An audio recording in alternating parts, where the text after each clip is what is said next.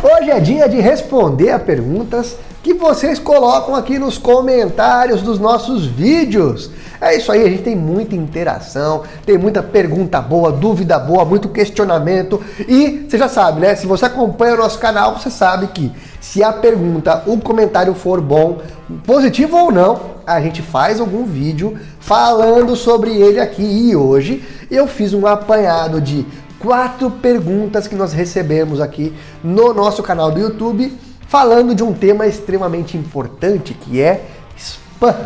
Spam, para quem não sabe, é o lixo eletrônico. Sabe quando você manda um e-mail e aquele e-mail nem é entregue para o cliente, acaba indo parar no lixo eletrônico ou no spam, e aí você perde ele, você não tem aproveitamento. Em vendas, isso é muito importante. Quanto mais você puder evitar que isso aconteça, mais resultados em vendas você vai ter, melhor vai ser a sua prospecção. E é sobre isso que nós vamos falar hoje, responder perguntas que nós recebemos no vídeo de spam. Eu vou deixar aqui em cima o link no card para você conferir o vídeo original que geraram essas perguntas aqui, beleza? Então vamos lá. A primeira pergunta é a pergunta da Adriana. Olha como a pergunta é boa, hein? Talvez ela te ajude aí. Como que eu faço para evitar o spam dos meus e-mails marketing? A minha lista de e-mails é nova e eu fiz um teste e estão indo parar no spam. Caramba, lista nova e ainda assim vai parar no spam? Vai sim, viu, Adriana? Infelizmente vai sim. É mais comum do que você pode imaginar e eu vou explicar o porquê. Existem vários fatores que envolvem o porquê de um e-mail ser encaminhado para spam. Entre eles, primeiro, o conteúdo. Dependendo do que está escrito, seja e-mail marketing, seja um e-mail escrito mesmo no Gmail, se for o caso, ou e-mail de prospecção através do P-Control, por exemplo, o conteúdo conta muito existe o que nós chamamos de palavras negativas, que são palavras que os próprios provedores de e-mail consideram perigosas. São palavras que muita gente utiliza para aplicar golpe em outras pessoas. Como essas palavras são muito utilizadas, elas entraram para uma lista negra e toda vez que elas são enviadas em algum e-mail ou por alguém que não tenha relação com o destinatário, ou seja, você nunca conversou com aquela pessoa por e-mail e do nada você encaminha para ela um e-mail e nesse e-mail tem um monte de palavra spam, esse e-mail não vai ser entregue. Então a primeira coisa é você rever o seu texto, se ele tem ou não elementos que, que fazem parte aí desse, desse possível, dessa possível lista negra, do blacklist de palavras negativas, ok? Esse é o primeiro. Segundo, a ferramenta que você utiliza para fazer esses envios conta muito na entrega. Não é tudo igual, ok? Não é tudo igual. Dependendo da ferramenta que você utiliza para fazer o envio do e-mail marketing, o problema não é seu. O problema é da própria ferramenta. É importante que você faça o teste com outras funções outras ferramentas para ver se aquele mesmo e-mail que você está encaminhando, se ele fosse enviado por você, por exemplo, para alguém, né? Se, se ele seria entregue. Se isso acontecer, o problema pode ser na ferramenta.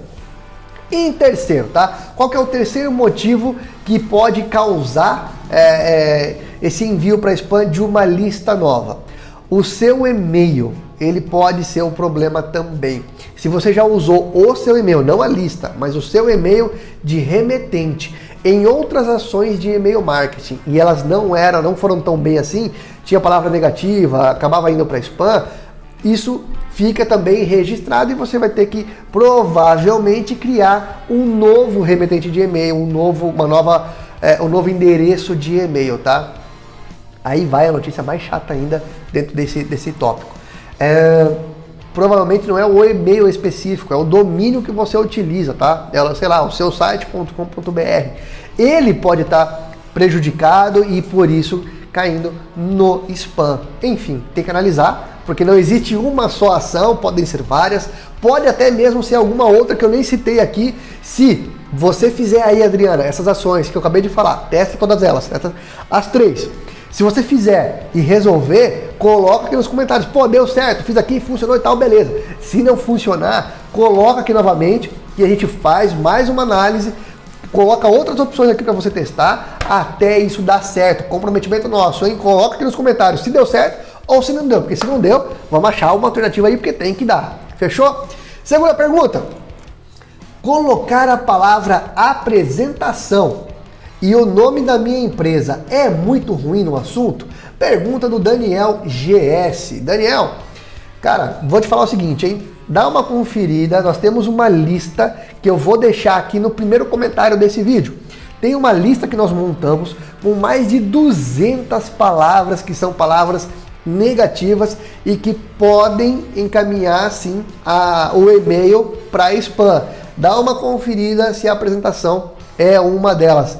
Vou te falar, eu acho que é, tá? Não tenho certeza, mas eu acho que é. Agora, o nome da sua empresa é positivo, viu? É muito bom sim.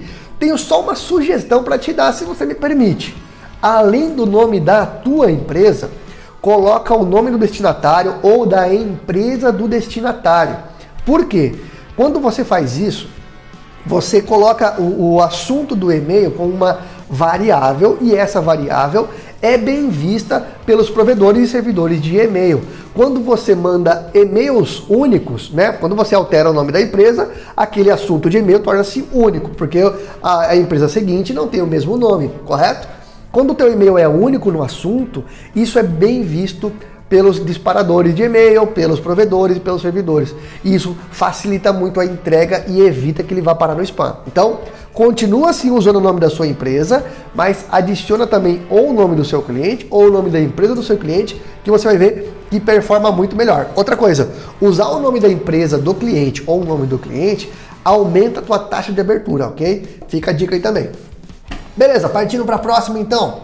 Uh, no meu caso, os e-mails são para divulgar links. Como posso fazer? Pergunta da Ana. Para quem não sabe, link é um fator agravante e que pode sim mandar os seus e-mails direto para spam. Quando você não tem relacionamento com o destinatário, você é o remetente e você está encaminhando para o destinatário o teu e-mail, ok? Quando não tem nenhuma conexão, vocês nunca conversaram por e-mail e de cara você manda um link, isso pode prejudicar e muito a entrega do seu e-mail. Não é recomendado que isso seja feito. Sugestão, Ana, antes de mandar o link direto, você pode testar de repente, perguntar para o seu cliente se você pode encaminhar os links por e-mail. Onde que está a grande sacada? É fazer com que ele te responda ao e-mail. Por quê? O ruim é quando a comunicação é unilateral, só você envia, só você conversa com ele. Quando ele te manda e-mail também, abriu a via aí de mão dupla, aí sim você pode mandar link, pode mandar anexo, pode mandar apresentação, que você vai ter muito menos chance de ir para spam. O problema é quando só você conversa e a outra pessoa não responde. Então, antes de mandar o link diretamente, mande alguns outros e-mails para desenvolver ali um contato, tá bom? Se você tiver dúvida, Aqui na descrição desse vídeo tem o link para você acessar o P-Control. Nossa equipe trabalha com isso, a gente respira isso, a gente desenvolve esse tipo de ação todo santo dia e nós podemos te ajudar na prática, criando com você os possíveis e-mails e fazendo o envio dentro do P-Control mesmo, ok? Conversa com a gente lá que a gente pode te ajudar. Mais uma, hein? Última do dia. Uh, colocar link, é, colocar link, um ícone na assinatura do Gmail. Pode mandar direto para spam? Pergunta do Murilo Alves Pires. Murilo, cara, pode sim. Ícone, foto, é, aquelas assinaturas muito enfeitadas, elas são sim um agravante para que você vá parar no spam, tá?